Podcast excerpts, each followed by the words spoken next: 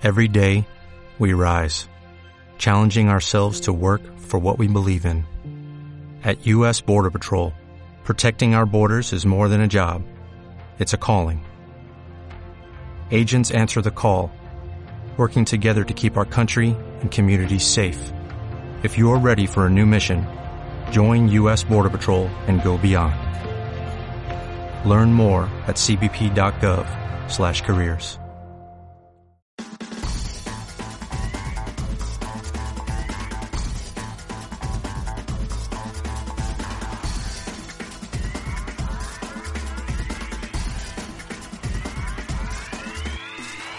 Buenos días, triadictos. Esto es Trianuevo y otras drogas en su episodio 140. Un podcast, como sabéis, está comandado por Sebas Abril y yo mismo, Edu Vela, donde hablaremos sobre triatlón de forma colegial y realizaremos entrevistas a diferentes personas y deportistas, ¿vale? Bueno, después de esta pequeña introducción, paso a saludar a mi compi Sebas. Buenos días, Sebas, ¿cómo estás? Bueno, Edu, ¿qué, qué tal, tío? Buenos días, ¿qué dicen? Nada, aquí una semanita más, a ver si sacamos adelante el podcast 140, Sebas, 140 ya. 140 episodios aquí al pie del cañón cada semana. Y nada, Sí. bueno, antes de, de comenzar, pues queremos pues, lamentar ¿no? la, la fatídica noticia que nos llegó en el día, fue ayer, ¿no? Ayer jueves, eh, de, bueno, eh, Diego Paredes nos ha, ha abandonado, un, un triatleta de toda la vida que lo tuvimos aquí con, con nosotros hace algunas semanas. Y nada, simplemente pues por si hay quien hay alguna persona que no se ha enterado, pues que lo sepa y nada, desde aquí pues darle el pésame a, a la familia y lamentar esa, esa pérdida. Sí, acompaño ese pésame. eh, creo que es mm, la vida que sigue dura. ¿Qué le vamos a hacer? Y nada, pues yo he hablado asiduamente con él. Me parecía un gran entrenador y por eso lo tuvimos en el podcast. Mm, Si alguien quiere escuchar, yo creo que la, la última entrevista que ha hecho como, como entrenador, bueno, pues lo tenemos, lo tenemos por la web y podéis disfrutarla eh, vosotros, ¿vale? Y bueno, el tema candente siguiente que tenemos es eh, que se ha hecho viral, ¿no? Es la, digamos, la, no sé, la forma de, de dejar pasar a un compañero de, fatiga, eh, Diego Men- Méntrida, que, que se frenó en el triatlón de, de, de, de de Santander, ¿no? Si, no sé si lo sabéis, que en la curva el que iba tercero se equivocó, y entonces eh, Diego, que iba cuarto, se puso tercero y a falta de creo que eran 15-20 metros se paró para que entrase, eh, que se había equivocado en el puesto que se merecía. Entonces, bueno, ha sido muy, muy viral ese, ese vídeo, ha llegado hasta Will Smith, o sea se ha hecho, se ha hecho mundialmente conocido. Y hoy vamos a dar nuestra opinión acerca de ello, ¿no, Sebas? Sí, bueno, eh, fue justo lo que tú has dicho. Había una curva a la izquierda y el, supongo que será británico, eh, James Stigl, eh, se, se equivocó. El, el triatleta de, de la Lusigma se, se equivocó y Diego pues lo dejó, lo pasó y luego en la recta de meta lo dejó pasar. Y bueno, eh, es un gesto que, le honra. De hecho, lo he dicho, Will Smith en su cuenta de Instagram estuvo comentándolo en un vídeo. Claro, imaginaros Will Smith la repercusión que tiene pues, hasta a todo el mundo que ha llegado. Eh, pero aquí, bueno, lejos de, de alabar ese gesto, que realmente es un gesto pues que le honra a Diego, realmente es un, bueno, es, una- es un gesto de deportividad que en pocos deportes se ven, pues queremos ir un poquillo más allá y ahondar un poco en- en este tipo de situaciones, ¿vale? No, no, no en este caso en concreto, sino en extrapolarlo a situaciones un poco más, un poco más importantes. Entonces, eh, nosotros hablando esta mañana hemos comentado qué hubiese pasado si se estuviese jugando, por ejemplo, mm, un oro olímpico, ¿no? Eh, ¿tú, qué, ¿Tú qué hubieras hecho, Edu? Por suerte, nunca voy a disputar un oro olímpico, pero eh, es complicado, ¿no? Al final, sí, hay que ver el contexto, como dices tú. Triatlón de Santander, pues bueno, pues es un triatlón más, podemos decirle, con un, eh, con un número de participantes buenos y demás, pero no es un oro olímpico. Entonces yo creo que disputándose un oro olímpico eh, hubiera cambiado las cosas y todo lo hubiéramos entendido, ¿no? Es decir, eh, seguramente la, la dinámica hubiera sido diferente, hubiéramos dicho, claro, es que se estaba jugando el oro olímpico, el oro olímpico la culpa es del que se equivoca, que tiene que saber el recorrido, etcétera, Sí. etcétera, etcétera. Entonces, claro, partiendo de esa base, yo creo que eh, está claro que Diego en este caso, mm, o pongamos el ejemplo Edu Vela en este caso, yo creo que no hubiera parado, ¿no? En meta, pues le hubiera pedido perdón, porque claro, pero le hubiera dicho. El tercero, la, el medalla bronce en un Juegos Olímpicos no se consigue todos los días, pues no haberte equivocado. Eso es como si te has caído de la bici no voy a parar yo para que te levantes y me ganes, ¿no? Mm, vamos, es mi opinión, a lo mejor me estoy equivocando, pero yo creo que es eh, una, es una opinión totalmente clara y sincera. Hombre, al final es tu opinión, como la que yo voy a dar, como la de cualquier persona que nos pueda estar escuchando, va a tener una opinión basada en, nada, ¿vale? Porque ninguno seguramente de los que nos esté escuchando va a tener posibilidad de disputar eh, unos Juegos Olímpicos o incluso de disputar un premio, no sé, pongamos 60.000 euros que sea el ganador, mientras que 30.000 son el segundo, o 30.000 el podium y 15.000 el, el, que hace cuarto, ¿no? Luego yo creo que aquí hay que ver también un poco el contexto, ¿no? De, de la situación. Estaba la carrera ya terminando, lanzada, lanzándose el sprint, y fue donde se equivocó. Eh, si esto pasa eh, en los primeros kilómetros de la carrera pie, pues evidentemente pues Diego no hubiese parado, te ha equivocado, pues, pues se siente socio. Mm, yo sigo y ya si puedes me pilles. No me voy a parar para que me pillen también los de detrás, pero con el contexto de la carrera ya lanzada, del sprint lanzado, pues la verdad que el gesto estuvo, estuvo bueno, es de, honrar, la verdad. Yo, mm, yo no sé lo que, lo que haría si me pongo en tu situación, ¿vale?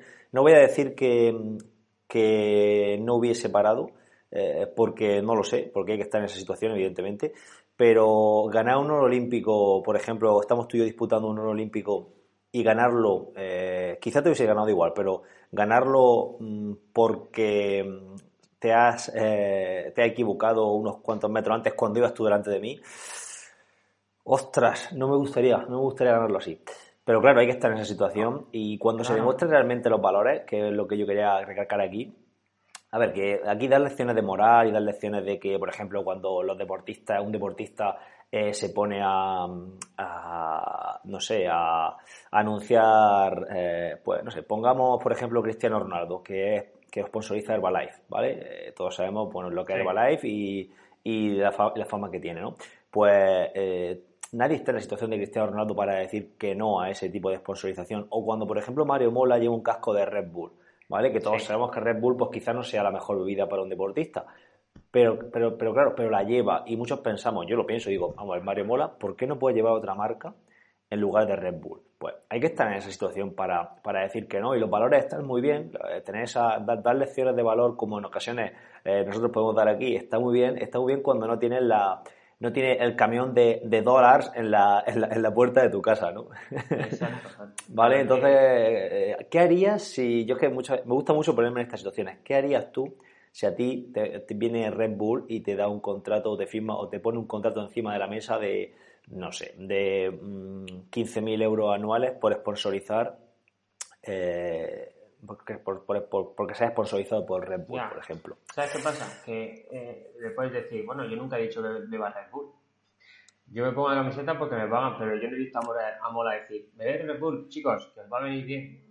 Ya, vale.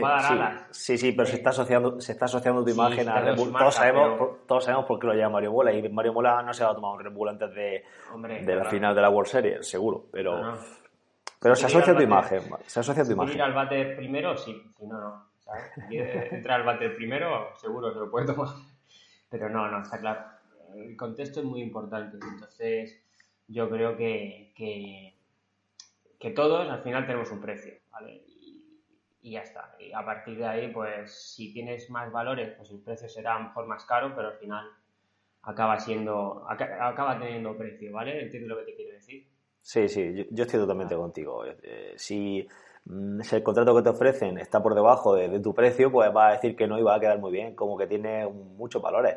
Eh, pero si, si tu precio está por debajo del contrato que te están ofreciendo, pues eh, evidentemente va a decir que sí, pero es que es así. Este mundo es un mundo capitalista y es un mundo que se rige por, el por, el, por la oferta y por la demanda y, y es así. Y tú para darle de comer a tu hijo, pues necesitas dinero, necesitas y necesita ir al supermercado o pagar la hipoteca y al final se rige todo por dinero y es así, nos gusta no.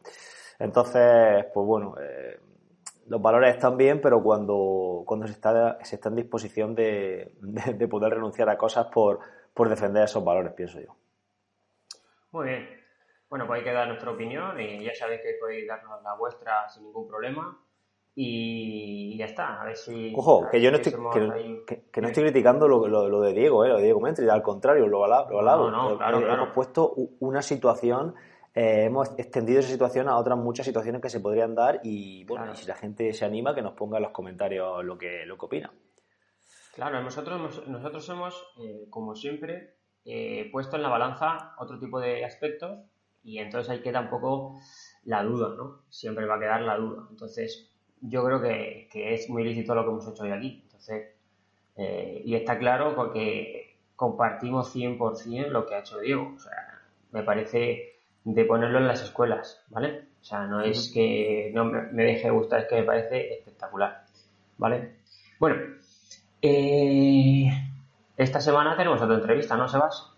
Sí, esta semana viene de nuevo Víctor Salinas, que repite, que repite en el podcast y, nada, no, no, he podido estar presente, pido disculpas de antemano, eh, ha estado tú en esta ocasión presente y yo creo que es lo que tenemos que hacer, ¿no? Si no podemos estar los dos, pues tampoco estar alargando mucho las entrevistas con con nuestro invitado y bueno y sacarla para adelante porque la gente creo que le mola sobre todo escuchar la entrevista a profesionales de, de, otro ámbito o incluso de entrenamiento, pero, pero escuchar a más, más cosas que, a ti y a mí aquí, ¿no? Correcto, correcto. Nosotros nos tienen muy escuchado ya. Entonces es importante traer a gente sabia nueva, que se dice.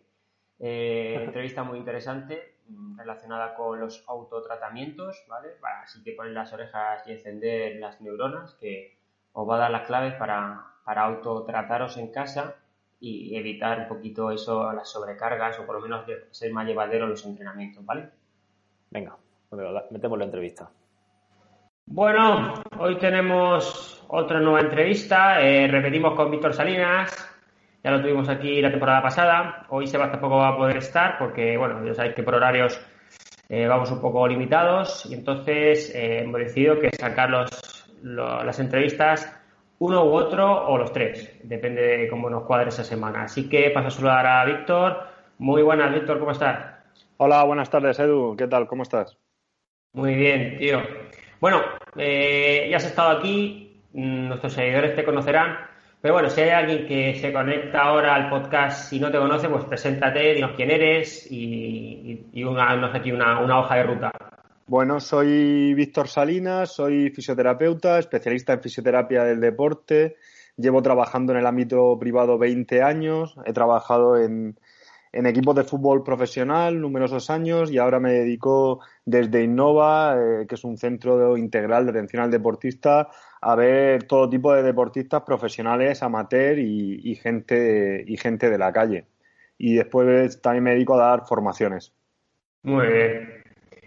Muy bien, bueno, importante, luego pondremos aquí la web de Innova para las formaciones, ¿no? Porque creo que ahí donde hacéis las formaciones a través de la web. Estamos dando formaciones tanto presenciales como formaciones online, eh, tanto formaciones ya construidas como formaciones a demanda según, según nos piden en, empresas o, bueno, o gente privada. Muy bien. Bueno, el tema de hoy, eh, vamos a intentar no repetir eh, preguntas que ya hicimos en el, anterior episodio. Vamos a hablar un poquito de, esos autotratamientos que se hacen los deportistas, que son necesarios, ¿no? Caseros, que al final eh, ir a fisioterapeuta es un coste, pero si tú te cuidas en casa, a lo mejor ese coste lo puedes eh, minimizar. Y vamos a hablar sobre ello. Aquí tenemos unas cuantas preguntas y vamos a por ello, ¿vale? Perfecto. Bueno, la primera para centrarnos un poquito, la gran mayoría de deportistas que van hacia ti suelen ser atletas, triatletas, me imagino, ¿vale? Eh, ¿Nos podría decir qué tratas más comúnmente o con más asiduidad, asiduidad cuando coges a un paciente? Vale, a mí me, gusta, eh, para, para, empezar la, entrevista, es muy importante la pregunta que haces porque hay que centrar el tema. Es decir, como fisioterapeutas, eh, hay una tendencia a los diversos deportistas a pensar que hace un fisioterapeuta. A mí me gusta dividir nuestro trabajo en tres áreas que son igual de importantes, pero que son tres áreas diferentes. Nosotros vemos eh, rehabilitación propiamente de lesiones, es decir, de lesiones de larga duración o operaciones, eso sería mm, pacientes que han sufrido una operación pues de rodilla, de cadera, de tobillo, etcétera, o un ciclista que se ha caído y ha hecho una fractura de clavícula. Eso es un área muy concreta. Después está un área que es cada vez tiene más cabida, pero al fisioterapeuta se le reconoce menos, que es un área de valoración en la que nosotros realmente podemos saber cuáles son las deficiencias, las asimetrías, los desequilibrios, qué variables eh, están interviniendo más en, tener predisposición a tener lesiones. Y otra tercera área, que es la que va relacionada con, el tema de la entrevista hoy, que podríamos ser, que es la puesta a punto, que le llamo yo, o, el chapa y pintura, que podría ser lo que antiguamente se conocía como masaje de descarga y que a mí me gusta llamarlo como, como un tratamiento preventivo individualizado y que tratamos que esté en relación con precisamente con la valoración. Es decir, a los deportistas que nosotros vienen a hacernos ese masaje, entre comillas, de descarga que se hace en otros sitios, pues nosotros conocemos sus deficiencias, sus discapacidades y tratamos de orientar esa sesión a un tratamiento preventivo individualizado, pues para tratar de hacer al cuerpo más resiliente y que pueda soportar mejor las cargas de entrenamiento.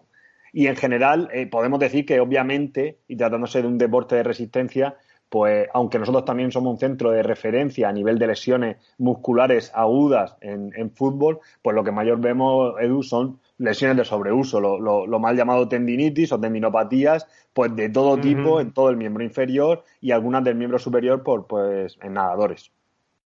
O sea, eh, lo, que, lo, que lo que hablas de, de, las pautas, ¿no? Eso yo creo que es muy interesante. Yo creo que es esencial que un fisioterapeuta no solo te acueste en la camilla, te dé la descarga, la hora y ya nos vemos dentro de tres semanas.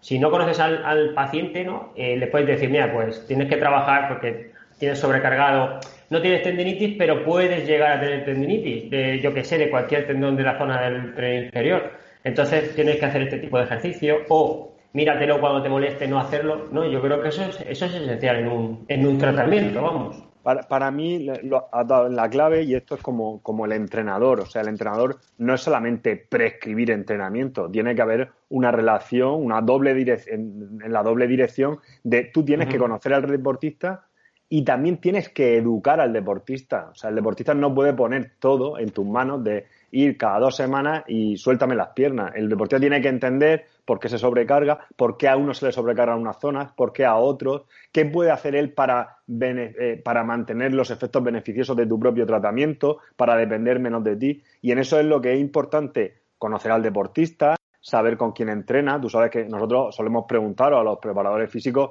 eh, qué hacéis con, con, vuestros deportistas y también tenemos que saber preguntarle a ellos qué es lo que hacen, qué es lo que sienten cómo se sienten y nosotros tratamos de tener en todos nuestros deportistas, por así decirlo, en un algoritmo de cuáles son sus posibles eh, sitios más débiles o, sitios donde normalmente se sufren eh, esas sobrecargas, más que de una manera eh, pasiva e introspectiva y de manera frecuente hacer un masaje y que no hay un proceso de aprendizaje ni por parte del profesional ni por parte del deportista. Correcto. Muy bien, perfecto, muy bien explicado. Bueno, eh, hablando de algún tratamiento, de empezar a hablar sobre tratamientos, cuéntanos en qué consiste exactamente la presoterapia. Bueno, la, presoterapia es, una técnica que es bastante antigua y, cuando yo estudiaba en la carrera y hace veintitantos años, pues eh, surge un poco del tratamiento del linfedema, o sea, de, problemas vasculares y se utilizaba a la misma vez que un masaje de drenaje linfático y una serie de vendas pues por medio de, una máquina que realiza compresiones progresivas desde distal a proximal para permitir, entre comillas, la recuperación a nivel cardiovascular. Esto posteriormente y con, todo el boom de, la tecnología y de la globalización, pues, y también con la disminución de los costes, aunque, aunque sigue siendo costosa, pues se ha democratizado más y hay muchos centros que la ofrecen como parte del tratamiento preventivo e incluso algunos deportistas se plantean comprársela. Eh, eh, esto es. Correcto. Sí, ahora creo que está, yo lo he visto por ahí, cerca puede ser 500, 600 euros, puede, puede perfectamente, perfectamente, ¿no? perfectamente podría ser. Dos preguntas sobre la presoterapia. La primera, eh, que me han venido a mí a la mente, ¿no tiene nada que ver la presoterapia con los calcetines compresivos o son de la misma familia? Bueno, el, objetivo en un momento determinado es similar, ¿vale? Es similar, pero la presoterapia realmente, eh, los, calcetines compresivos se pueden utilizar de dos maneras, como durante la competición, ¿vale? Parece ser y, creo que hablamos en su día en el podcast, que si tuvieran alguna evidencia es porque disminuye, tú fíjate, disminuye eh, la frecuencia a la que se mueve el músculo, las vibraciones a la que se mueve el músculo y parece ser que eso podría hacer menos daño muscular y evitar la fatiga y por lo tanto mejorar el rendimiento, que está en correlación incluso con lo que se está hablando ahora de las night fly, de, la, de fly. O sea que podría tener correlación con eso. Y después también decíamos que, no los calcetines compresivos, sino las medias compresivas, estas que se utilizan de máxima compresión, desde la punta de los dedos hasta la ingle, hasta arriba, hasta la pelvis, eso sí que hay bastante evidencia y nosotros lo hemos utilizado con, ciclistas y cuando yo trabajo en equipos profesionales, sobre todo en los viajes de larga duración, todos los futbolistas se la, se la suelen poner y a nivel de recuperación está muy bien. La presoterapia es algo eh, más mecánico y más eh, concreto en el tiempo, porque al final son sesiones de 20 o 30 minutos. Entonces, yo creo que el efecto es, es más reducido en el tiempo. Correcto. Vale. Y por último, hablando de la presoterapia, eh, ponte que un deportista se, se la compra, ¿cómo le, dirías tú que se la debe colocar o poner? ¿Acostado, sentado? Eh, intentar no haber movimiento, mm, con mucha relajación. ¿Cómo le dirías tú? Para que, por ejemplo, alguien se la ha comprado y, no sabe ponérsela. Bueno, yo, yo creo que, es una técnica que puede tener cabida, probablemente no, no, no, es de las recomendaciones que yo haría a cualquier deportista de los que solemos ver, porque creo que, que hay que invertir y que poner el foco de atención en otras cosas más importantes, que a veces se nos olvida, queremos poner el foco en cosas externas, en cosas pasivas que nos eh, eh, evadan nuestra responsabilidad a la hora de, realizar cosas o, que le den importancia a cosas más importantes como puede ser hasta el propio descanso y, el, y, mejorar los hábitos de sueño. Entonces, aún así, para la presoterapia tenga sentido, está clarísimo que, tiene que ir dentro del marco de una periodización de entrenamiento, probablemente en, una semana de descarga o en los días de descarga. Lo ideal sería también en controlar todas las variables eh, psicológica y mental, es decir, en un entorno agradable, con luces agradables, eh, con piernas totalmente en supino, probablemente por encima de la altura del corazón. Todo, todos esos son factores que si yo quisiera hacerlo, pues trataría de, darle importancia a esos factores también. Aunque ya te digo que no es probablemente una de mis técnicas de, de elección como autotratamiento para los deportistas, pero que puede tener cabida. Correcto. Muy bien. Bueno, la siguiente mm, es complicado que alguien se lo, se lo haga solo, ¿no? Pero bueno, eh, yo he visto por ahí fotos en internet que se lo suelen hacer. Entonces, queríamos meter la pregunta. Otro tratamiento que suele, que suele hacer los fisioterapeutas y osteópatas es la punción seca. Explícanos en qué consiste, cuándo se usa, etcétera. Bueno, la punción seca, como, como bien dices, probablemente será el, tratamiento estrella de, fisioterapia de los dolores eh, o del tratamiento de los dolores del sistema musculoesquelético. Es verdad que van y vienen técnicas constantemente, eh, la EPI, ahora la neuromodulación, pero en los últimos 25 años yo no creo que haya una técnica que, que se haya utilizado tanto, que perdure tanto en el tiempo y que sin necesidad de grandes tecnologías, nada más que con el conocimiento de la valoración clínica de, de, los dolores del paciente y de la anatomía del paciente, pues tenga resultados tan efectivos. La punción seca, al fin y al cabo, no es más que la utilización mediante una aguja de acupuntura de eh, la punción en determinados, antes se llamaban puntos gatillos y ahora se llaman más zonas gatillos. Son zonas que, por así decirlo, y, para resumir para los oyentes, eh, tienen una mayor excitabilidad del sistema nervioso. O sea, el tono en esas zonas del músculo está más tenso. Mm, como tratando de resumir, podemos hablar de lo que es una contractura, o son zonas en las que realmente el entrenamiento está produciendo unas adaptaciones que a largo plazo, como tú decías, nos van a perjudicar, nos van a disminuir la movilidad, nos van a disminuir la fuerza, nos van a bajar el umbral de dolor y el umbral de tolerancia al esfuerzo y probablemente nos puedan predisponer a sufrir lesiones. Y es una técnica que, utilizamos dentro de lo que yo te decía como ese tratamiento preventivo, tanto las técnicas manuales que disponemos como estas técnicas para tratar de revertir eh, esos patrones eh, anómalos que se producen por adaptaciones propias del entrenamiento y que son individuales de cada uno y que también tienen a semejanza en, cada deporte. El fútbol hace sus adaptaciones, el triatlón hace sus adaptaciones, el ciclismo hace sus adaptaciones, todos tienen sus adaptaciones. Claro, claro, al final el deporte tiene, tiene que adaptarse cada uno, claro sí. Pues, bueno, hemos hablado de dos, digamos, de dos tratamientos que están ahora top, ¿vale? Que todo el mundo las puede ver y lo puede utilizar. Y ahora vamos a hablar de otro que ha pasado a, a segundo plano, según he leído, y, ahora nos vas a explicar por qué, que es la crioterapia, ¿no? Que es la inversión en frío. Y unido a esto podemos hablar un poquito del tema de contrastes, ¿no? Eh, meterse en agua fría, eh, agua caliente, ¿vale? Que hace unos años estaba muy de moda, pero hoy en día pues ha bajado el tono. Explícanos el porqué de, ese cambio y, tu opinión sobre, sobre eso.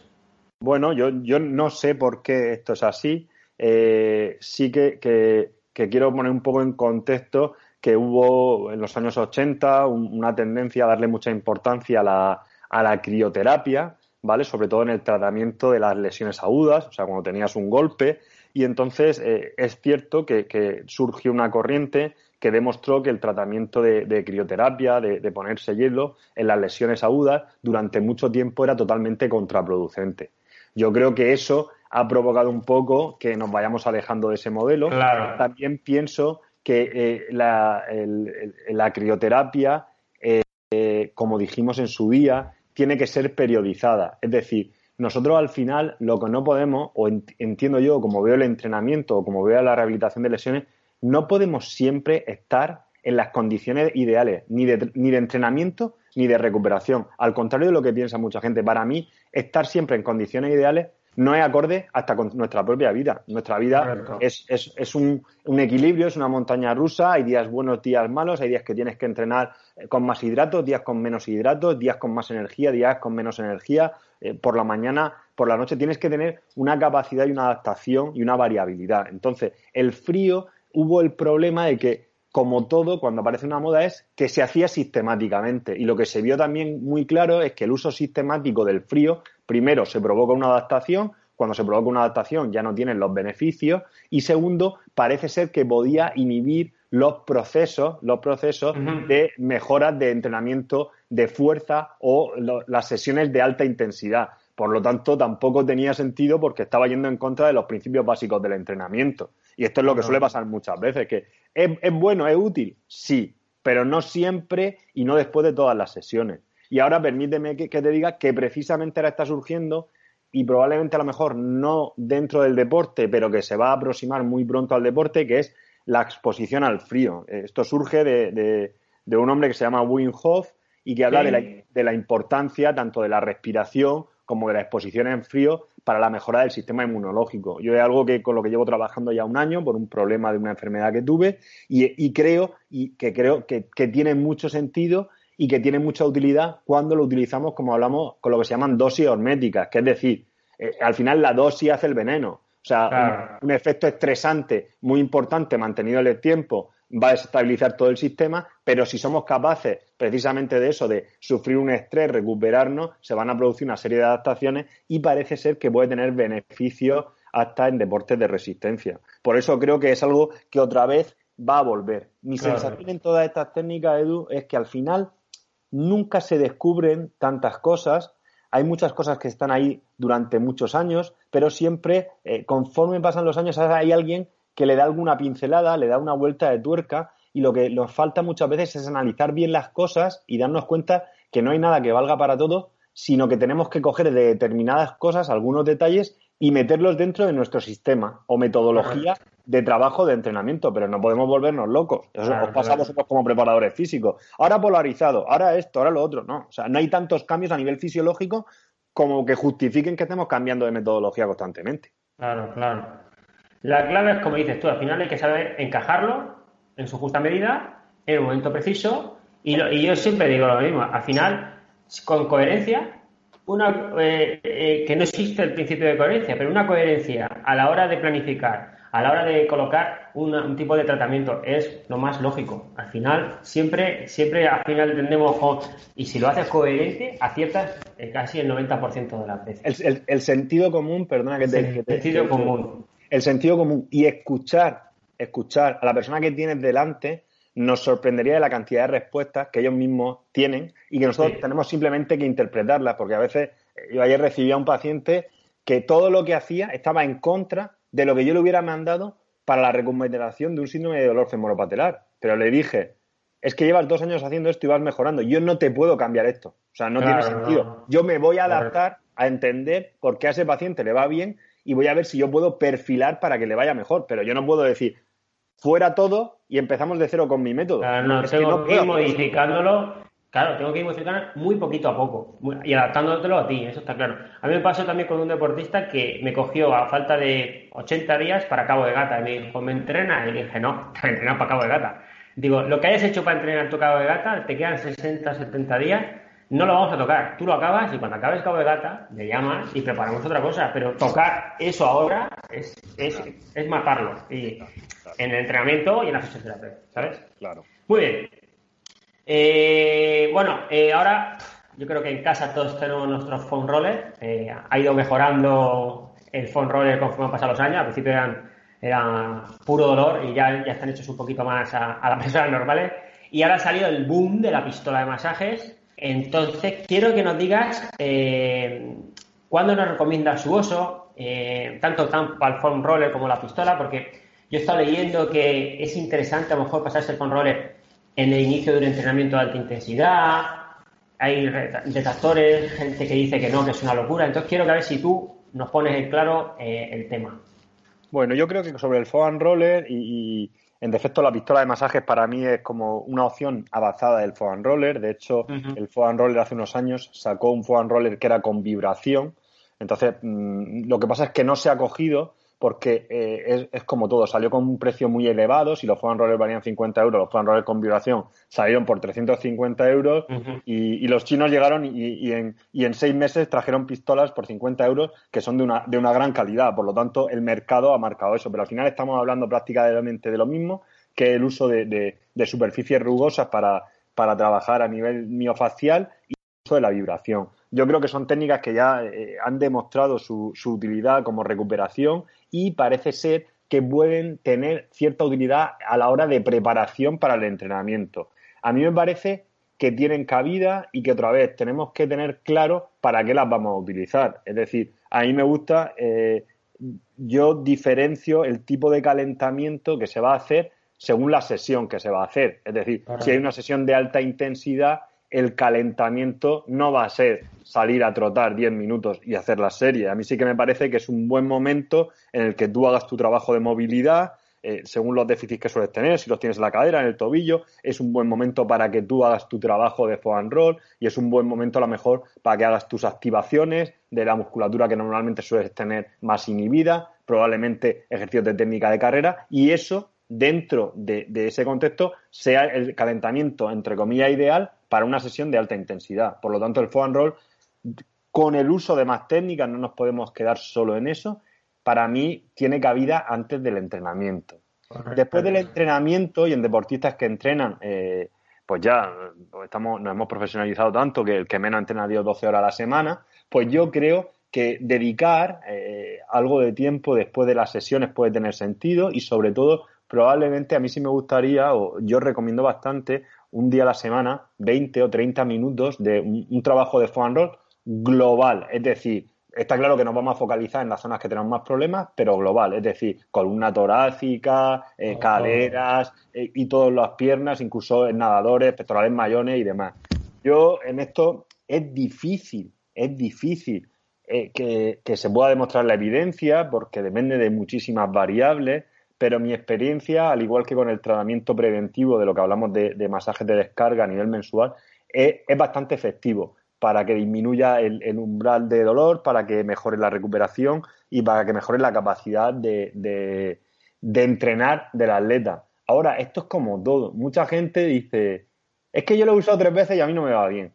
Es que, es que tú necesitas eh, para algo generar un hábito, generar un hábito y decir, mira, yo esto lo he utilizado seis meses y yo te puedo decir que a mí no me ha aportado nada. A mí eso tiene mucha credibilidad. Es decir, el que me dice eso, yo confío en él, lo voy a utilizarlo, me aseguro que lo utilice bien, lo ha hecho seis meses y no le aporta nada, pues perfecto. O sea, no tenemos el tiempo, el tiempo es limitado y tenemos que dedicarlo a las cosas que realmente nos aportan algo. Pero hay mucha gente que es como cuando el tema de la respiración, no es que yo lo he hecho y no me ha funcionado. ¿Cuánto tiempo has hecho? Dos semanas. Es que en dos semanas no hay ningún cambio. Es como si yo te dijera que he ido al gimnasio y no me sale la tableta de chocolate. claro, ha ido tres semanas. O no, no gano un Ironman porque llevo entrenando dos meses. Es que todas estas cosas hay que ponerlas muy, muy, muy en contexto. pero yo creo que, que sí, que tienen cabida y que la, pistola de masaje es algo que hasta nosotros mismos utilizamos como herramienta para ayudarnos dentro de nuestros propios tratamientos en, determinados pacientes. O sea que a mí me parecen muy útiles y en esto sí que te digo que en relación a la presoterapia, jolín, que son precios que están muy democratizados, que todo el mundo puede, entre comillas, todo el mundo y su en el mundo en el que nos estamos moviendo, pues todo el mundo puede acceder a ello y a mí sí me parece que, que, pueden disminuir la visita, aunque cueste fisioterapeutas, pero que refuerza nuestros tratamientos y a mí me gusta eso, refuerza nuestros tratamientos. Correcto. Bueno, pues ya sabéis lo que tenéis que hacer. Si no tienes phone roller, pues ya pues si en el de Galón tienes un phone roller que se puede, te puedes manejar con él. Bueno, eh, hemos hecho, hemos hablado de presoterapia, que hemos hablado de casi 500 euros, hemos bajado el phone roller de 50 y volvemos a subir los precios. Compex. Luego de, de la maquinita esta de Compex de recuperación como último autotratamiento del deportista. ¿Lo recomiendas o piensas muy, muy caro? Yo con el phone roll y la pistola creo que puedes tirar bien, o teniendo las dos cosas vas a hacer un autotratamiento interesante en casa. Yo, si, vamos a hacer una inversión eh, de cualquier tipo, me gusta plantearme el por qué. Cuando vamos a hacer una inversión muy importante, el por qué se tiene que ser con una exclamación, con una interrogación muy grande y con, y con letra por lo menos del 34. Entonces, Realmente, ¿para qué quiere un deportista el COMPE? Para mí, eh, el COMPE eh, o otros eh, aparatos similares al COMPE los hemos utilizado en rehabilitación, en, lesiones musculares agudas y en, en atrofias postcirugía, con unos resultados espectaculares. sabiéndolo utilizar, no solamente de manera pasiva, sino a la misma vez que hacemos ejercicios activos e incluso a la misma vez que hacemos ejercicios a nivel de focalización y visualización, pues el reclutamiento de unidades motoras es muchísimo mejor y tiene muy buenos resultados.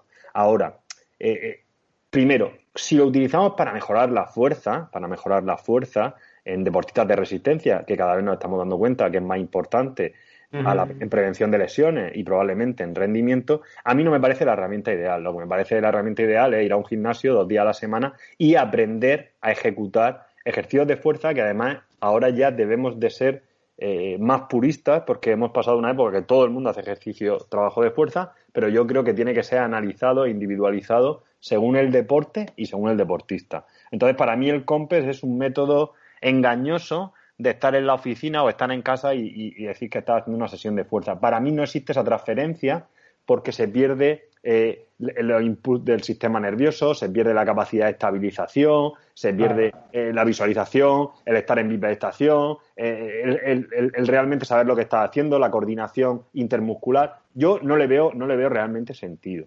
A nivel de recuperación, pues bueno, sí hay alguna evidencia y puede estar bien, pero para mí el uso que le va a dar un deportista, yo, en la experiencia que tengo, la gente que lo utiliza se lo ha comprado por patologías crónicas, es decir, porque tienen problemas eh, de cervicalgias o irradiaciones a nivel de miembros superiores y miembros inferiores. Se utiliza más como el TENS, que es una estimulación pero más analgésica.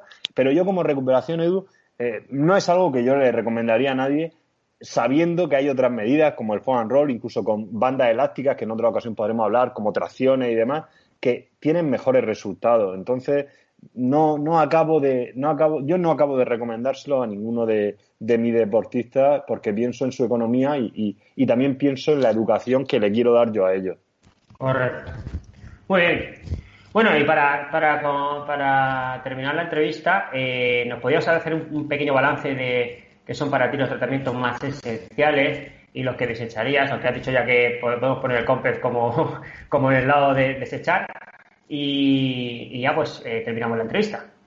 Bueno, pues yo, yo creo que, a mí eh, sí que quiero aprovechar tu espacio y, la cantidad de gente que te sigue y seguir un poco llevando la bandera de que el, cambio de, de, paradigma en la fisioterapia. Tenemos una tendencia a pensar que el fisioterapeuta es un profesional que se dedica solamente a tratamientos pasivos yo creo que los tratamientos pasivos, como pueden ser las terapias manuales, la punción seca, tienen cabida, tienen cabida, pero tienen menos cabida de lo que los deportistas se creen. O sea, se puede tener una cabida de un 20, un 30%, y para mí, los fisioterapeutas tenemos que tener una capacidad muy buena de observación del movimiento, de valoración funcional y de eh, prescripción de ejercicio correctivo y ejercicio terapéutico que unido a estas técnicas pasivas y manuales y en algunos que son de autotratamiento, que es el, motivo de, esta entrevista hoy y que me parece además básico. A mí me gusta a los deportistas cuando les mando un programa, pues les digo, dos días a la semana el trabajo de movilidad, dos días este trabajo de activación. Y voy tratando de cuadrarlo siempre con, de acorde con, los profesionales, con el preparador físico que, que trabaja. Entonces, hay otra cosa que también me gusta señalar, que trato cada vez más de huir de técnicas novedosas. Eso no, quieres, no, no quiero decir que, me aleje de, estar al día y de la tecnología, pero creo que hay un, abuso, eh, y espero que no se moleste ningún compañero, pero hay un abuso por parte de los profesionales porque hay un sesgo muy importante que se conoce que es el sesgo tecnológico. Es decir, eh, cualquier paciente que entre a una clínica y que vea aparatos de, de un nivel muy alto, le da mucho valor a lo que está recibiendo y por tanto se siente mejor y se piensa que recupera mejor. Eh, a mí esto no me gusta engañar a la gente en ese sentido, creo que hay muy poca evidencia en toda la tecnología que sale alrededor y creo que lo más importante es tener una metodología de entrenamiento. O sea, en este caso de, rehabilitación, es decir, quería poner el ejemplo de tú puedes usar Training Peaks, puedes utilizar el Golden Cheetah, puedes utilizar lo que tú quieras, pero si tú no sabes los principios básicos del entrenamiento, si no sabes incluso los principios básicos de cómo tratar a una persona, a un deportista o a un paciente, para mí todo eso eh, no es lo principal y sobre todo en el 70-80% de los pacientes que recibimos, que al final no son profesionales, no son olímpicos, no son deportistas de élite, aunque la gente se lo crea, la gente se va a las ganancias marginales muchas veces sin saber hacer el ABC. Y eso es, triste. Entonces yo, resumiendo, creo que tratamientos pasivos sí, eh, con letra pequeña, en momentos puntuales y mucho de tratamientos activos, de educación del paciente. El paciente tiene que aprender en el proceso de rehabilitación y en el proceso de entrenamiento. Después de tres años que alguien venga conmigo, tiene que saber mucho más de su cuerpo, tiene que saber mucho más de, de algo. Igual que si yo estoy entrenando con un entrenador tres años, tengo que entender qué estoy haciendo no es solamente cumpliendo sesiones de entrenamiento. Así es como, así es como yo lo veo, Edu. Muy bien, pues nada, has, dicho las pinceladas que yo pienso, pero en, mucho entrenamiento. Es muy importante conocerse, es muy importante aprender a entrenar, es muy importante ser auto, autoentrenado en un momento porque lo necesitas en ese momento, porque tu entrenador no te lo puede modificar y tienes que saber que si te ha puesto esto lo puedes retocar tú, etcétera, etcétera, etcétera. Muy bien, tío, pues nada, eh, háblanos un poquito para terminar del podcast que tienes sobre la fisioterapia, para que la gente lo conozca. Eh, lo vamos a poner en la web y junto a la web de Innova. Bueno, pues yo tengo un podcast desde Innova que se llama eh, Innova Fisio Podcast, en el que semanalmente trato de comentar algún artículo científico y, traer un poco divulgación para, el resto de profesionales, tanto de, de fisioterapia, de medicina como de CAF y después también tenemos un, podcast que se llama Píldoras de Fisioterapia, que lo lleva mi compañero Francisco Javier Jimeno, en el que es más divulgativo y es más para, para el público en general sobre diversas patologías.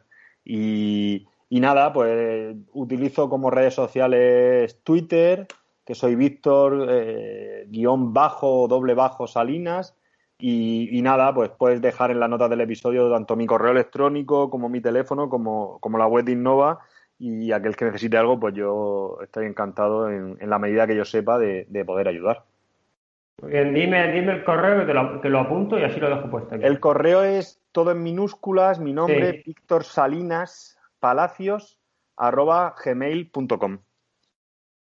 Muy bien, pues ya está. Lo dejo, lo dejamos en las notas del programa y, y, quien quiera contactar contigo, pues Muy bien. no tendrá otra cosita que darle el clic, ¿vale? Muy bien, Edu. Bueno, pues muchas gracias, Víctor, por estar aquí otra, otra vez y a ver si dentro de un par de semanas o dentro de un par de meses volvemos a, coincidir en bicicleta. Se me enciende la bombilla y digo, tengo que llamar a Víctor. Muy bien. Y entonces te llamo. Felicidades por el trabajo que hacéis, por la constancia. Mándale un saludo a Seba y, espero que nos veamos por ahí pegándonos fuego muy pronto. ¿Vale? Eso es importante. Venga. Bueno, un saludo. Chao. Hasta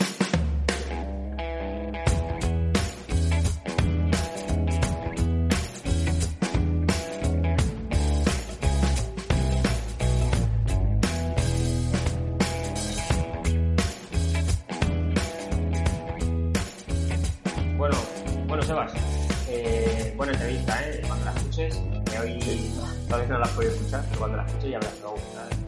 Víctor es especialista en, toda la fisioterapia deportiva, además tiene mucha experiencia a nivel de entrenamiento, ¿no? Porque estamos entrenando, corriendo maratones, hoy en día está preparando el Ironman de Cascay, o sea que habla, habla con, con sentido común y con experiencia, ¿vale? Ahora cuando esté, lo que aquí tenemos, aquí estamos pisándonos en el tiempo, eh, ahora cuando, cuando edite esto la, iré escuchando y a ver a ver qué se cuenta, qué se cuenta eh, Víctor. Bueno, tío, mm, vamos a la postmeta. Eh, esta semana, ¿qué tal? Fuiste a Orihuela, ¿no? Al duelón de la, de la matanza. Con ese nombre, allí no puede pasar nada bueno. No, no, es, una matanza. Pero claro, cambiaron el recorrido e hicieron tanda de salidas. Eh, eso beneficia y perjudica, ¿no? Porque al final la primera salida era con máximo nivel, estaba en todo Alicante, claro, al final se corre más rápido, la bicicleta se hace más rápida, inclusive hay gente que a 3.30 hizo el, el 60 o el 70, ¿sabes? O sea, había muchísimo nivel, pero claro, como digo yo, eh, los grupos de bici hace mucho y, y sabes, ya sabes que las diferencias se suelen marcar en, el tiempo de bici, que donde más tiempo estás. Entonces, bueno, eh, estuvo bien.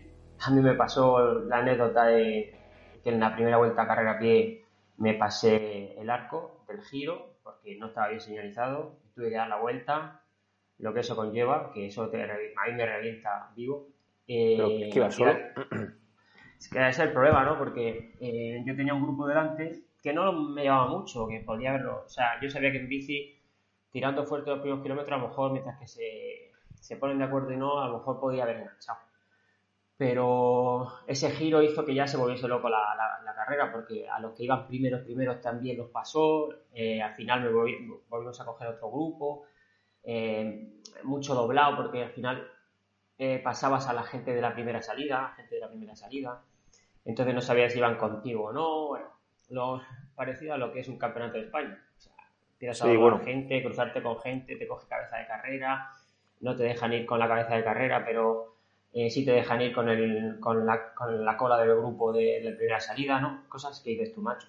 Si no, si no puedo ir detrás de, de las primeros, pero este sí puede ir detrás mío, esto no tiene sentido. Pero bueno, al final eh, en la bicicleta íbamos dos o tres nada más, en un giro tampoco estaba señalizado, seguimos recto y y nos quitamos cuatro minutos de bici y eso hicieron que, que pegase un salto de 30 puestos en un momento. Ah, sí, ah, pues mira, bien, ¿no? Sí, no, no, hice, no hice lo de, lo de Daniel, o sea, no me bajé de la bici, fui al con y volví. Yo seguí y dije, bueno, ya estoy descalificado, yo acabo y ya está.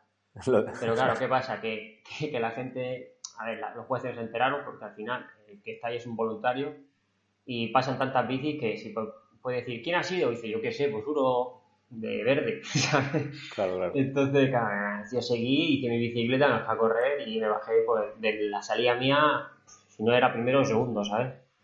Hice segundo también de mi salida y hice el 27. Eh, irreal el puesto, pero bueno, al final, yo siempre digo, ¿no? Puedo, puedo vender la moto de que he hecho el 27 o puedo vender la moto de que corrí bien, hice una bicicleta más o menos bien, poco más corta y la segunda carrera a pie exploté como un cochino en un matadero. Pero escucha, ¿no, ¿no comentaste a los jueces nada después ni nada?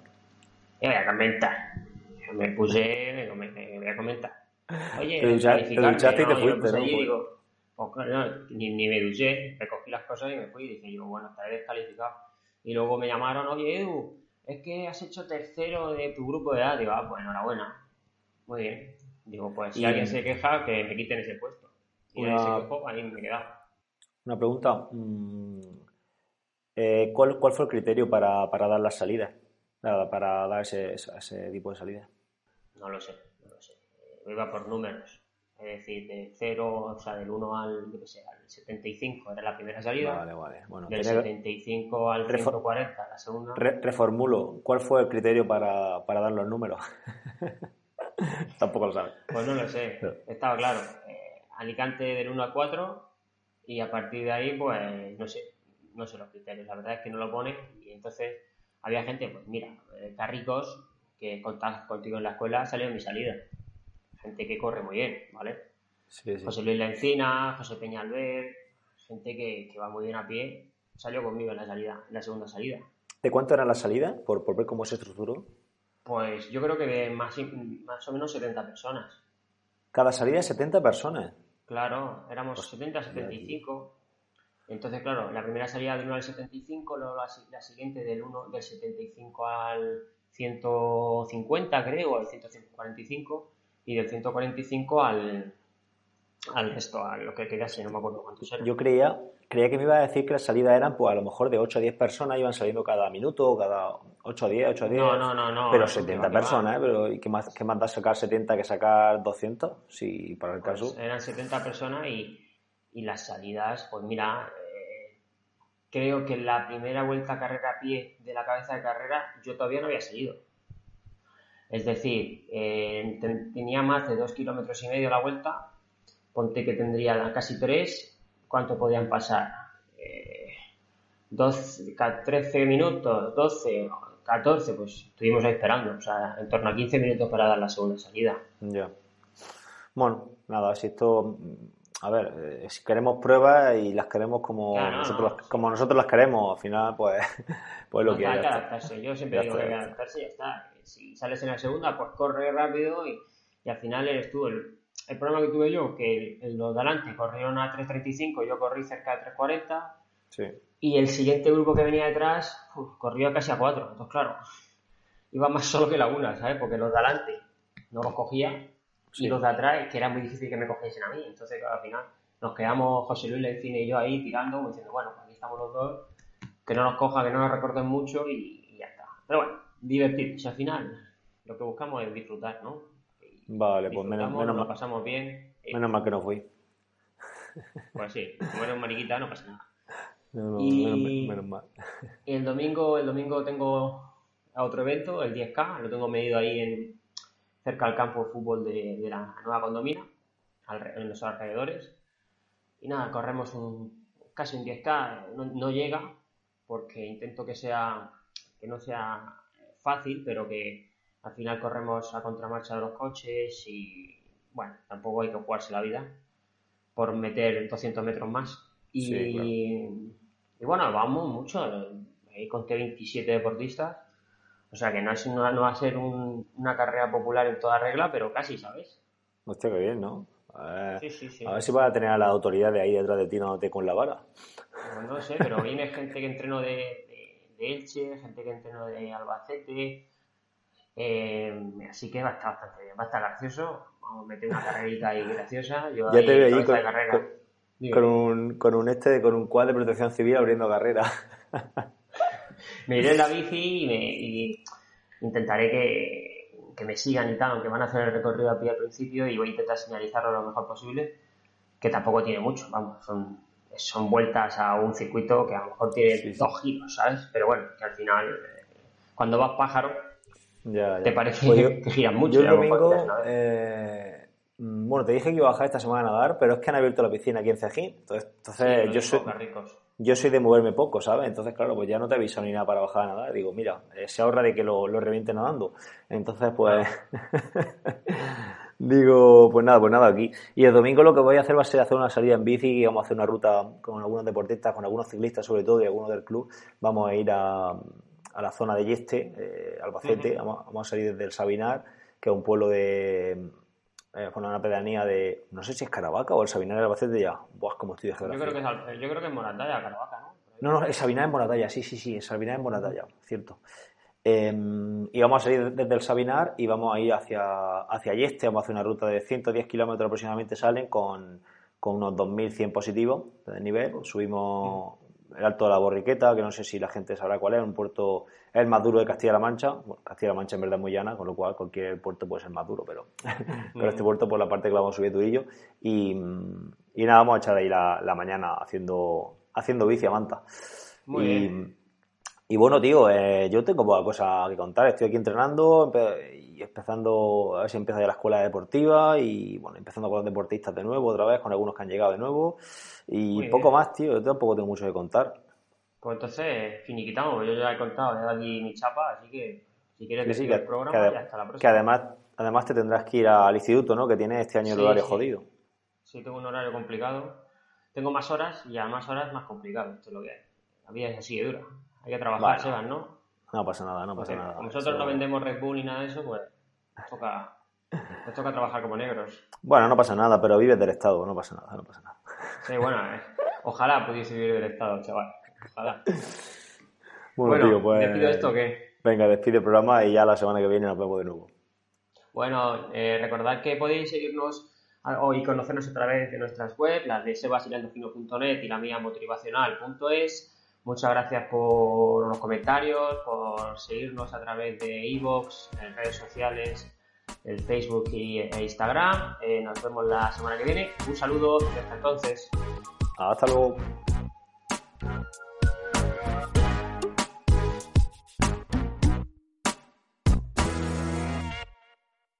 Reducing the amount of waste in your workplace will have a positive impact on our environment and can save your business money. It's also the law in Montgomery County. Make it your business to recycle right. Learn more at montgomerycountymd.gov slash recycle right or call 311.